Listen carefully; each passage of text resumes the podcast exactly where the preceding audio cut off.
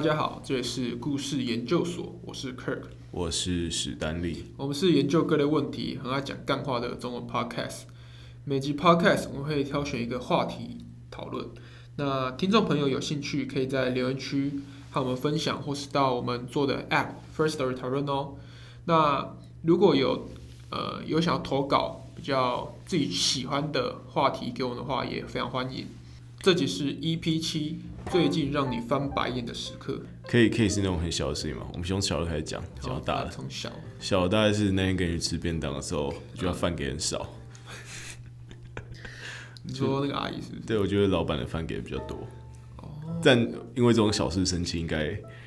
应该也是还可以吧？但是我觉得你那天讲的，你前几天前阵子讲一个论点，就是那个汤匙论点，我觉得还蛮值得跟大家分享。我觉得哦如果有在开那种餐饮店的话，都非常需要知道这个使用者体验的感觉。好，那我我为大家重复一遍说，我跟 Kirk 说，如果你今天开一间便当店，然后你要舀饭给你顾客，我觉得你的汤汤匙要挑的大小小，你宁愿挑小一点，你不要挑一个那种外面可以舀很多的汤匙。然后，因为我们去那间便当店，他装完饭之后呢，阿姨都会问你说：“哎、那、你要不要加个瓜子肉肉燥？瓜子肉的肉燥？”然后我们就会说好。然后呢，他就会拿一个很大的汤匙，然后舀了一点点之后淋在上面。那我整个 emoji 就很糟，我就觉得就是应该说汤匙很大，汤匙就是如果你用一个超级大的汤匙，对但是你挖的饭是少少的，就是挖的饭，你可能挖的饭叫做一般的饭量，但是在史丹利看起来就是你挖的有点少，所以就会很不爽。对，对所以我觉得，我觉得如果大家，我觉得这还蛮影响我身为一个去吃饭的人心情，觉得你看他汤匙挖那么大，但是他就挖一点点这就，挖一点点，对，除非他是什么松露鱼子酱，OK 我可以接受，但就是就是瓜瓜子肉。OK，好，那我想想我最近有什么翻白眼的时刻。我觉得我我每天都有翻白眼的时刻，因为我觉得我自己非常的敏感，对于那个我我觉得我自诩为生活观察家，我对很多的地方的观察会让我非常敏感，嗯，然后非常的就是因为敏感，所以很容易觉得白目翻白眼。所以你会你蛮多情绪在你生活中的对，我觉得最有情绪就是做捷运的时候。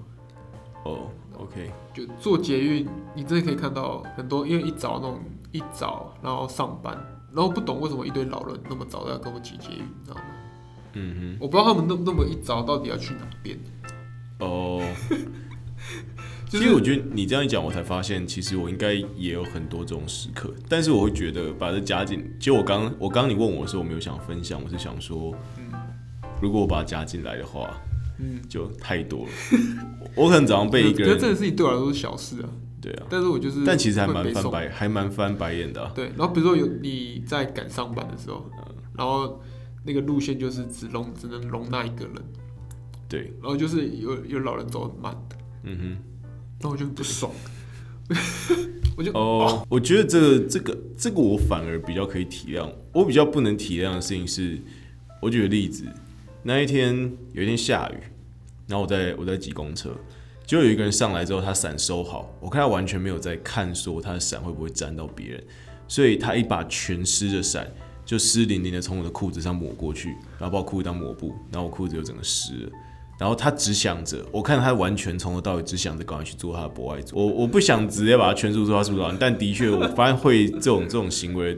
呃，年龄层偏高，就不太在乎别人感受。我觉得我是不知道为什么他们变这样了。对啊，是人越老就越不在乎别人的感受。嗯，对啊，他觉得他最大，然后对他来说，他只是上车，他想赶快做到不爱做吧。但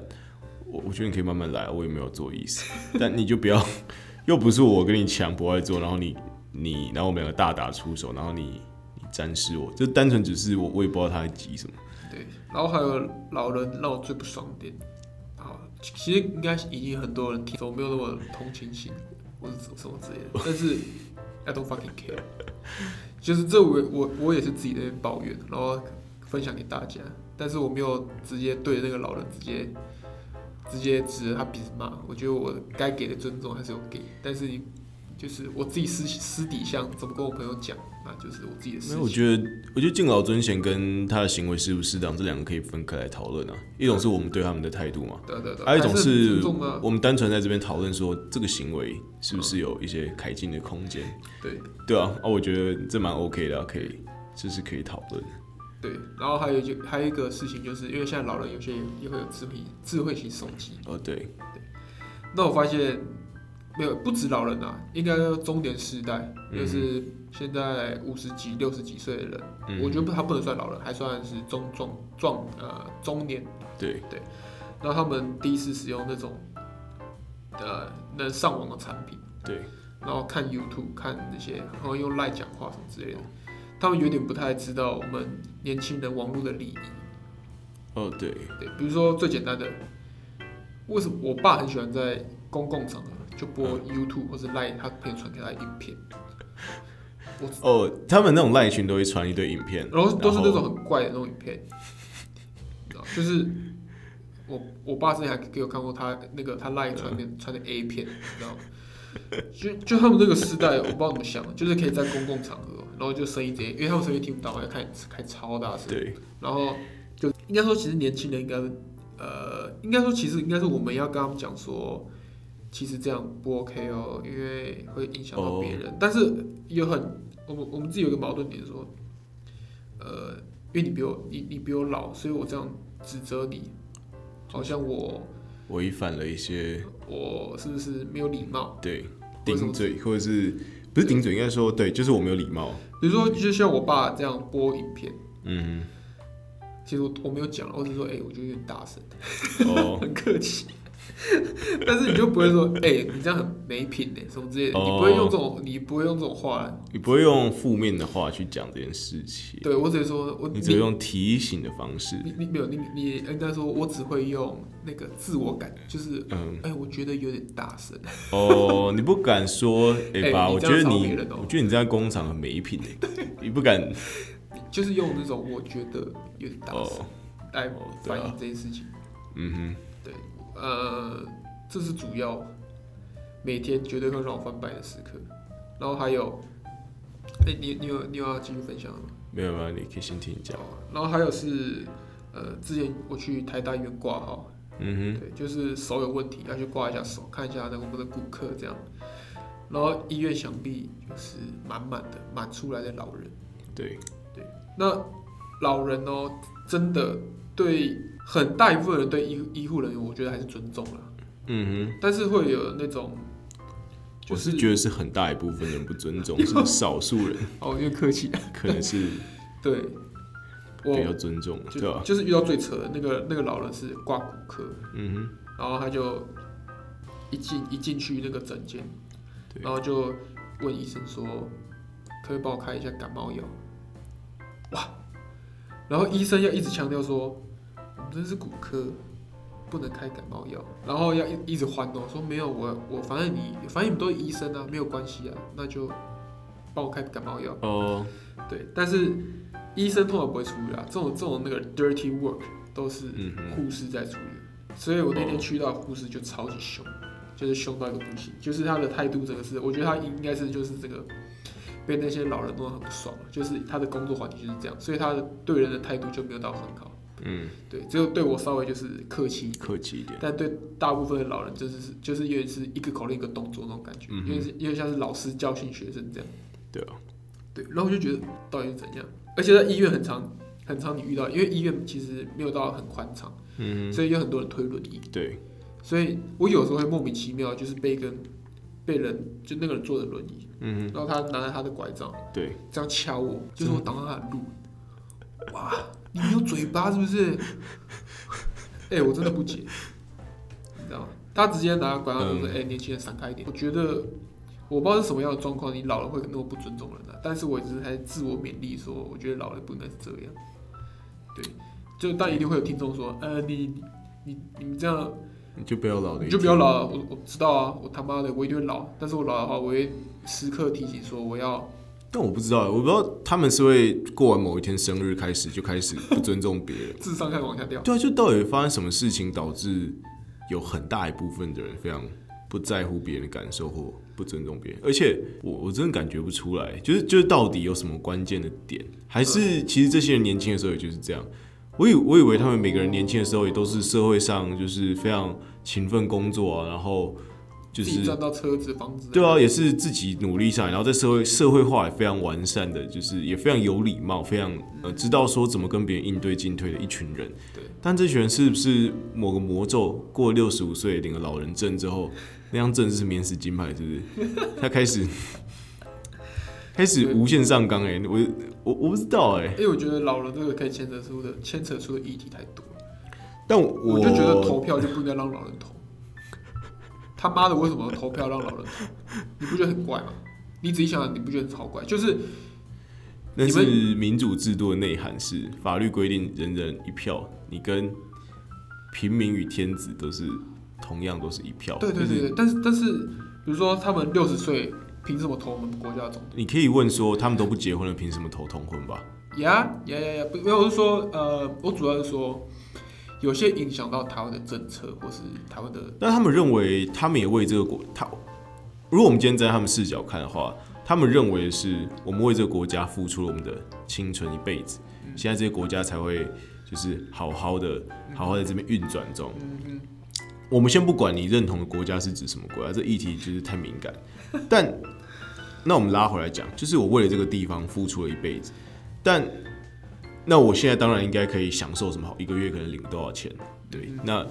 他会觉得这是社会欠他的啊、哦，比如说我当公务员当了一辈子，那这是社会欠我的，所以嗯然后比如说蔡英文砍他多少退休金，然后他就要他就要票投国民党，然后。就对他就北宋，对吧、嗯，我觉得你讲的这有道理，但是我觉得，我觉得你把他们讲的太宏高了，你知道吗？他们人生从头到尾只是，也不过像我们现在现现在这个样子是，就是我们想快点有那个能力去买房子、买车子，有那个能力去做财务自由。对,、我们，你当然你可以说这就是为我们国家打拼，我觉得，但我觉得我自己的，这是我们是最偏激的 podcast 嘛。没错我在这边平心静气的跟大家描述一下我看到的事情是，没有什么情绪啊。OK，就我觉得我们现在出社会这个当下，其实我们所承受的，我们所领的薪资跟我们所看见的房价，整个状况都跟你们当年、他们当年那个时代出社会的时候不一样。哇，你这个战场可又又大了那么一然后我讲的是事实，就是就数据拿出来看就知道了。对啊，馆长那时候讲一句话，我非常认同。嗯哼虽然这句话超级偏激，漏洞也很多。对馆长讲的是说，凭什么你们没有做什么，你一个月可以领三百万？哼，哦对啊，只不只不过是长投对太精子，啊是啊，凭什么你可以对啊没做什么，你一个月领三百万？对啊，这不是仇富吧？这只是呃，我们不患寡患不均啦，就是你刚刚那句话什么意思？我们不，我们我们不担心我们国家就是可能是穷还是有钱。其实就今天你政府要人民跟你一起说哦，经济不好，我们一起共患难。我们不患寡，我们不担心说今天国家没钱，我们政府要求大家一起，呃，共苦，同甘共苦。但我们换的是，就是我们担心的事情是分配不均匀。对对，所以整天政府会跟年轻人说：“哎、你要忍耐，原因是因为国家现在状况不好。”嗯，但我们在台北市看到一堆好车在路上跑，而每年出国旅游的人次，机场只要放假，像明天年假要到来，又要爆满了。嗯，那我会觉得真的不好吗？我只会觉得是不是有一群人占据大部分的资源。对啊，ATM 是不是有一条什么奇怪的道路都往某一群人的口袋里面汇钱，就太不不合逻辑了。那只要讲这个，就会有人说你仇富。我觉得这不是仇富，这是仇不公。不公平跟仇富，我觉得是两码事。我我完全认同每一个靠自己双手一分一毛钱挣到自己该有的人，任何一个靠自己努力挣到钱的人，我都 respect。但是你付你根本没有付出相应的努力或代价，然后你就因为你知道某些管道，或者是知道这个社会上某一些体制上的漏洞，而你去得到的钱，那我觉得这叫做不公，这叫不公平、不公不义的事情。那我觉得这种事情就是该被唾弃。对，我得说，我不觉得有很多人是真的靠自己双手挣到什么钱的。然后你只要讲这些，网络上现在就是哦你在仇富，没有啊，没有。我觉得资本主义没什么好仇富的，我们信奉的是资本主义，所以嗯我这我自己是对啊，所以我自己觉得那些老人没有为他们，只是觉得哦，我们今天人生走到这一步，那我们要一路到我一辈到我过世，那我就要继续爽。但你没有想到的是，我们这些你的儿孙辈，我们过的我们的出社会的利基都是比你更糟糕的。嗯，对啊，我们现在，我想我想请问，现在现在你当我们不要讲说什么你是一趴顶尖优秀 PR 九九 PR 九十九点九，你当一个一般的学生，好好的念完书，念完大学，念完硕士班出来，领一个正常现在平均的薪水。好，我们说，我们说行政院长前行政院长说四万八的薪水，我们先不要假设他在讲，他是没在讲干话，他讲真的，四万八的薪水，你要怎么照顾一个家庭？然后有人硬要说可以，那这就很硬要，因为事实上就是台湾的生育率在前一段时间已经是全世界垫底了。所以多数人实际做出来的选择就是他不会去组成一个家庭，那你还要蒙着眼说，而且四万八一样可以啊，两个人双薪家庭四万八，你们一样可以买房买车，也是可以组家庭啊。啊，为什么你要买房？你可以租房啊，你可以讲一些各各式各样的人跟人民说，啊，你们有别的选择啊，你们只要饿不死嘛。对，但事实上就是我们生育率就一直降降降降降到爆，然后你知道这两件事情，你不能解释说我们人民还是就是生育率低啊。就是你跟我说你你你们你们说什么？你们让你去租房，哦对啊，或者说什么幸福指数亚洲第一名。这不叫讲干话。对全部都那你讲的这些东西，最后嗯我们的生活水平就反映反映在我们愿不愿意组成一个家庭，培养我们的下一代。嗯啊，很明显，现在是大家是不愿意。对啊，那不愿意就是那个撑过摆在眼前啊。对啊，你可以找各式各样借口说啊你们已经够，啊你们已经够幸福啦，你们的生活条件已经够好。你每年可以买只 iPhone 啊，干嘛？对对对对对，啊，你可以讲这些，但我觉得这些都抹灭不了说，我们能我们年在年轻人就是已经没有，我们已经没有这个希望去觉得哦，我我有能力 hold 住一个家庭。所以你自然不会想组成一个家庭有生小孩，因为你觉得不可能嘛，反正就就怎么可能？这这这这什么鬼薪水？这是什么？对啊，对，而、我讲这个不是，我讲这个可能很多人不认同，因为可能在听的各位非常多人是精英阶级，就觉得我是靠双手站上来，我可以认同这些人，身边有许多朋友是靠自己的双手挣到自己现在的位置，但是我们今天在讨论的是这个社会的多数八十趴、九十趴的人，他们所面临的一个现实。你由于你是精英，所以你当然可以，就是你当然可以轻松第一年就年薪一百以上，甚至你就出国了，或者是怎样。但这个社会有更多的，就是这个社会是由八十趴或九十趴那一群，我们叫做普通人，就跟我们大家都一样的普通人，我们这些小老百姓所组成的。对。然后当我们发生的时候，就被说哇超富超富。What the？因为我电影看的很多，我觉得现在台湾已经有一点，我不知道，我应该不是台湾，我觉得现在世界有一点真的，未来会走到所谓的 cyberpunk，就是赛博朋克，就是有点像是，我不知道你有没有看过那个一级玩家。我没有，我 Cyberpunk 是看过探变吧？哦对，就有点类似说，我们以后买得起的东西，都是那种娱乐类型或者服务类型的。嗯哼。我们买得起 VR 的装置，对。因为我们想要逃离这个世界。哦对，我们买得起 iPhone 是因为这是唯一我们花那些钱可以享受到跟富人一样享受的装置。这就是小确幸，我觉得这是小确幸的一种。对啊，就是我们之后那种游戏啊、科技的服务越来越多啊，它当然不是那个服务绝对是卖给大众的嘛，我们一般人的。对，所以我一定买得起，它一定是让我买得起的。啊但是我们永远就是我们我们就是住在贫民窟用 iPhone。对，然后我们每一年换一只新的 iPhone。对，cyber cyberpunk 就是说我们手上做的用的科技很很很很猛了，嗯，但是我住在一个 shit hole。对啊。对啊，以后医疗很发达的时候，医疗会变成那些有钱人专属的对服务，对，医疗只为那些有钱人服务。但是那些人他活到快死掉了，他可以换一个新的身体，对他甚至还可以跟贫民窟的你买身体。对对，我觉得那些电影都不是夸大。我觉得如果这个东西走向极端，台湾他们还不修法，就是会长这样。对我一直觉得为什么没有人站出来要说要有要有房租上限？就是有点像是 NBA 球员会有薪资上限一样。对，你过了那个上限，你过 OK 啊，但你税超多，多到你不敢把你不敢压过上限，对吧？比如说什么，因为就会有既得利益者会跟你说这是自由市场嘛，我觉得啊，这句话讲出来完全就是，因为你得到那个东西，你跟别人说这是自由市场，呃，因为你已经你你其你手下面可能有十几二十间房在出租，你是包租公，你就说，然后只要人家指引这件事情，就说啊你仇富这样，对吧？我觉得这是，啊，仇屁仇！我觉得这完全不是仇他妈哪知道我要我要把我要把我他妈的房子，那时候老祖先的房子要买到中交东路，要买到西门町，你们只是他妈运气好一点而已，对吧？对啊，那你什么仇富？到底到底谁抽你的钱？我愁的是这个不公不义，真的。对啊，仇的是不公不义，不是什么谁要。然后很多人还说啊，回家怪自己的爸妈或什么东西。OK 啊，如果大家觉得，我相信现在很多网络上的爆料公司什么，很多人都会说，只要有人在说怎样怎样，就说啊，回家去怪你没有生一个好爸妈。如果这是社会的主流价值观，那我们就会回到以前的封建时代，那我们就是什么嫡长子嘛，对不对？九品九品，对啊呃，忘记了什么，那大家那大家干脆回到什么种姓制度还是什么？我们要不要来把人类都分级？我们来看你爸妈是谁，赚多少钱，然后你呢？你一出生你就注定了你是一个 asshole，还是一个什么小？你是那个嫡呃，你是长的话，你就是比较多啊；嫡的话，你就不好意思。对啊那干脆大家来照这边分。然后呢，老二也没有什么好跟老大争的，老大直接跟你说啊，谁让你不是第一个出生的？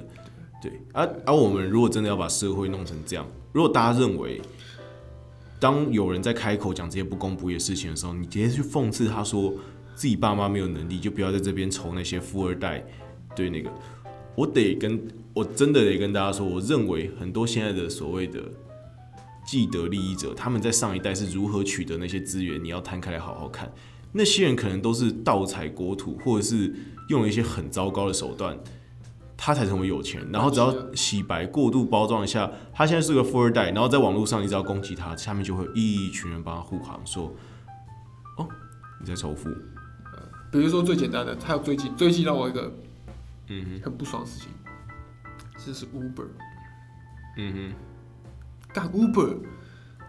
如果没有 Uber，我真的会爆气，你知道吗？为什么为什么会有政府的追令？我不知道到底怪怪谁，你知道，就是那个怎么会怎么会长这样？他们是说为了选举啊，比如说最近那个 Airbnb，嗯哼，嗯好像罚款也提高，原本什么忘记是怎样，然后只要罚三十万，然后现在政府修法说 Airbnb，如果你然后踩到哪条线的话，那个三十万三十万的罚款直接变成两百万，就是最近，的我记得我之前住过 Airbnb，然后房东也特别说，嗯，不要张扬，对旁边的邻居旁边的邻居如果问你，就说你是我朋友来玩的，不要说你在来这我这边住对对对 Airbnb。最近就是这件事情，这件事情 Uber 跟 Airbnb 让我真的，我真的是你知道吗？受就是不是受宠若惊，受伤吗？就是让我觉得哇，有点无力耶，你知道吗？就是你先看看那计程计程车司机的嘴脸，然后再看体验我们 Uber 的哦。experience，、我就觉得对，这世界的这世界有点有时候那个那个冲击到脑袋，那个我小孩我小孩子我小时候学的那些正义啊那些公平的事情，完全就已经我我虽然历史不是很好，刚刚重申最前面我提到我历史不是很好 嗯，但我印象没有错的话，这件事应该是回到说可能，但嗯其实我忘记了，反正这反正人类的经验得出来就是这，件事情为什么会被过度放大？你不觉得很神奇吗？你说飘飘等子这件事情，然后民族这件事情为什么会那么放大到因为可能在前几个世纪。不实行民主的国家，可能都这种强人政权或者是什么极端政权，可能某种程度上最后都走向了一些比较不好的状况。可是我觉得那个意念是要随着时间更换，比如说啊，比如说你说那、那一阵子，因为独裁政权都垮掉，比如说苏联把它解体，嗯，对，古巴解体随便，然后开始民主意识上，但是那那那那时候很重要，很重要的点是说，那时候整个国家向心力非常强，那有那时候大家都是一无所有状态，就是我跟你一样啊，哦，你那时候根本没有富人没有穷人，大家都是一样惨。对。所以这时候用民主，大家大家大家有一个共同前进的目标跟一个动力，嗯嗯因为现在我们什么都不是，我们现在富强国家，那我们实施民主制度。嗯，OK，但是现在已经歪到哪边，腐烂到说，现在这个民主民主制度的保护是保护到很多有已经是有钱有势的人肩上，叭叭叭，那这时候民主制度不就是该被去检讨？那我觉得民主制度在我们现在这个地方崩坏很重要的原因，就是因为既得利益者、有钱有势的人可以去操控媒体啊。对啊，啊，你有钱，你可以去买媒体，你可以做新闻、做广告、拍 YouTube。对啊，那这些事情基本上你掌握了乐听权，所以简单来说，我觉得是因为我们的乐听、我们的媒体不中立啊，那大家选边站啊，对啊，因为这些人对啊，因为这些人他只要收到钱，他就往哪一边靠。对啊，所以我说现在的现在的国家已经，现在大家全台湾两千三百万人民已经不是说为了这个国家进步而去做努力了，对啊，对，所以现在都是大家先大家先把自己钱先顾好，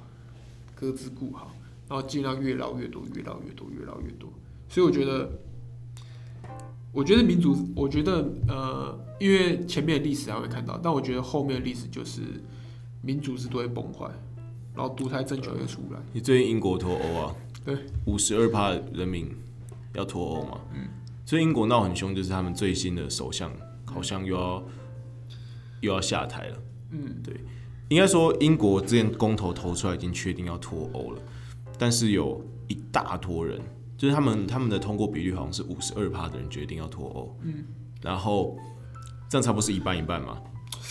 对不对？对，然后那一半就有点，结果真的要脱了，真的要脱欧了。那四八会崩溃。那剩下的人直接上街游行，然后几啊几千几万人、几百万人上街，然后就直接要游行。那现在很简单啊，你到底要不要重新公？你重新公投是不是不给那五十二趴的人面子啊？班长又投出来，结果因为老师不喜欢这班长，然后说：“诶，我们全班重新投票一次。”现在已经没有任何解法，现在英国最终的状态只能去脱。那你可以最近有一个电影在演英国脱欧，英国脱欧，他说是有其是一个人，一个好像是牛津大学的毕业的一个人，他操纵了整个英国脱欧。他说他接到这个任务，说要操纵出要操作出一整个英国脱欧的时候，那电影演的比较可能比较血淋淋，因为我也没有认真的 follow 过，我大概就看了那个电影，他在拍英国脱欧这件事情。然后他说，他第一件事情就是先到乡间的那种撞球馆、小酒吧，听听人们对于欧洲真正担心担心的是什么。他说，像英国人就会非常担心说，那些中下阶层的老精英就觉得，哦，我们我大欧盟怎样怎样，但是这社会上有八十趴的那些一般的中低产阶级，那这些人呢，他就说，他们非常害怕什么？只要你在欧盟的一天，他说像像什么土耳其什么，就会有好几百万人要涌入英国，因为你是欧盟的国的一员，你必须要接纳这些人。那他们涌进来之后，就把你所有的工作全部都抢走了，那中下阶层人民吃不饱。那这些人就觉得很疯狂，就觉得英国已经不是英国了，因为加入了欧盟，我们生活受到了很多影响。然后他们就开始用这些点，然后呢，他搭配了一间就是数据科技的那种 AI 公司去投广告，去投去把这些东西给放大、放大再放大，就最后英国就对，公投一投出来，确定要脱欧了，那英国人就开始后悔了，爽啦，妈的！对吧？什么什么欧美，你看啊，他们这种民主制度最从最早是从整个欧洲这边可能这开始整个起来的，然后议会制度什么东西，也就这样轻松的在网络时代被瓦解。就觉得你知道吗？人是很多人就会民主漏洞太多了。那个电影说的很好，呃，包括我前几天还跟一个朋友在一个他政治系的朋友，然后还有一个，反正对那朋友他们就在说，从二十年到现在，二十年前到现在，世界已经慢慢从民主走向民粹。嗯，对，他说你要知道，现在已经没有所谓的民主，现在叫做民粹主义。对，基本上就是群众疯狂的去相信某一件被炒作出来的事情，对这件事情就会成真。韩国语，韩导，对，对，这就是我就觉得很可怕。没有，这就是呃，这种事情可怕的是，你是少数清醒的人，但你没有办法改变现实。对啊，特别是我们做这种，我们做网络，呃，我们以前有帮一间公司做过一些相关的网络上的声量的对像系统，分析的系统我就觉得这种事情蛮，有人真的想要操纵你在想什么，而且他可以做得到。对，在听的各位，你要相信说，脸书如果今天他要透过特定的广告来操纵你的想法，他每天故意投一个小东西，告诉你说一个特定他想传达的事情，会会被放进你的潜意识。对，比如说偷吃，比如你现在觉得坚定不移的一夫一妻制，他可能慢慢的跟你传达说，这不是哦，不是这样哦。你要相信，说你真的有一天你就会相信，而且你还会觉得这是你的最可怕的是，你觉得这是你的自由意志，但其实，在今天可能已经不自由了，不好意思、哦。对，今天已经在网络这种世界里面，已经不一定有自由意志了。你所有的想法都是被这些大型的网络公司广告行销，对广告行销特定的愿意花钱洗脑你的人操纵。现在我们自己打广告，我们就知道，其实你有钱有势，真的可以改变你可以铺天盖地。的思想。我看，我不知道现在的听众大概什么年龄层。如果听众跟我们差不多是，比如说十八到二十五岁，可能有在玩一点点手机游戏的话，你的 YouTube 应该被极速领域广告铺天盖地耶。那个他那个音乐啊，哦哦哦哦哦哦，那个音乐，对啊，它是可以铺天盖地的洗脑你耶。对，所以我觉得大家可以去思考说，在今天到底还有没有这世界还有没有民主，对，还是大家只在网络上选边站而已？对，所以好，那大家放心，我这个 podcast 非常的，因为就在讲干话，对，嘴炮别人，所以不用相信会有什么，会有什么政治宣传也在放在里面。没有没有没有，大家应该感觉出来，我们就是一群偏激仔，愤世愤青。对对对对对对，所以不用担心我们洗，应该没有，应该我们没有洗脑吧？洗脑大家跟我一样变粉偏激，有可能，有可能但我希望就是独立思考。就是最大的核心价在这边，然后不要因为八十趴的人都说美术就是这样，你就相信，你不要那么的，就是对随风飘这样的感觉。应该说，如果你是你在不同的领域，每个人在不同的领域，世界是八十二十法则。你每个人在不同的领域，你有可能是那二十，你有可能是那八十。对对，比如说你今天在你的专业上，那你会是那二十趴的精英。嗯，对，那你也不要去忽略另外八十趴人的想法。对，但如果你今天是那八十趴，你也要知道那二十趴在搞什么鬼，他们是不是在密谋着你们这一群老百姓不知道的事情？那我们人在一生中，在很多事情上，我们会被摆进不同的八十二十的对的这个圈圈里面。那你要知道说你现在哪个圈圈，然后你要去了解，你要去回顾和反省自己。对，而且网络让这些圈圈变得越来越极端了。现在可能已经不是八十，是什么九十五趴跟五趴。比如说你同温层厚到无法对想象。同温层厚到你无法想象，对真的很恐怖。对，所以当你以为就我们不讲名字，OK，我想很多人都会感觉到说，选举前你可能都在支持某个人，但选出来结果跟你想的差很多。这是选这种感觉特精彩，对，对吧？我想跟大家说，从今年是二零一九嘛，嗯哼，我认为选选举的网络化从去年已经已经是完全体了，就是你在网络上可以赢得声量。柯文哲的第一届是二零个启蒙的感一，四，哎，二零一六吗？二零一五忘记了。二零一四，对对，二零一四，对，所以我觉得这个萌芽现在已经现在是全面的在网络化，所以连参与我都做 YouTube 了，大家。对，真的。然后你以后，而且你看、我，现在有越来越多 YouTuber 都会找政治人物合作，你以后都甚至要担心某个 YouTuber，我讲个我讲个难听点，如果某个 YouTuber 去开箱柯文哲的公仔，那你觉得他是不是在帮柯文？他是不是有意图的对？这都很难讲。我没有要跟大家说这是好还是不好，我们真的没有价值判断，是说你要保留一点自己的思考空间，是说这件事情他是不是有人在操作他？他想传达给你什么？他想拉拢你什么？对，那你可能就可以去思考看看说，OK，我们这件事情对于我，对他真的是这样吗？这是真相，还是只是有人想把他的想法传给我？但这件事情可能根本不是真相。对对，好，那我们今天 Podcast 讲从老人讲到非常非常深的议题哦。好，那如果有任何的问题，一样到我们 First Story 和我们分享，或是直接来我们的留言区讨论，或是有任何想讲的话题，也麻烦寄信给我们让我们知道。好谢谢大家拜拜。谢谢大家拜拜。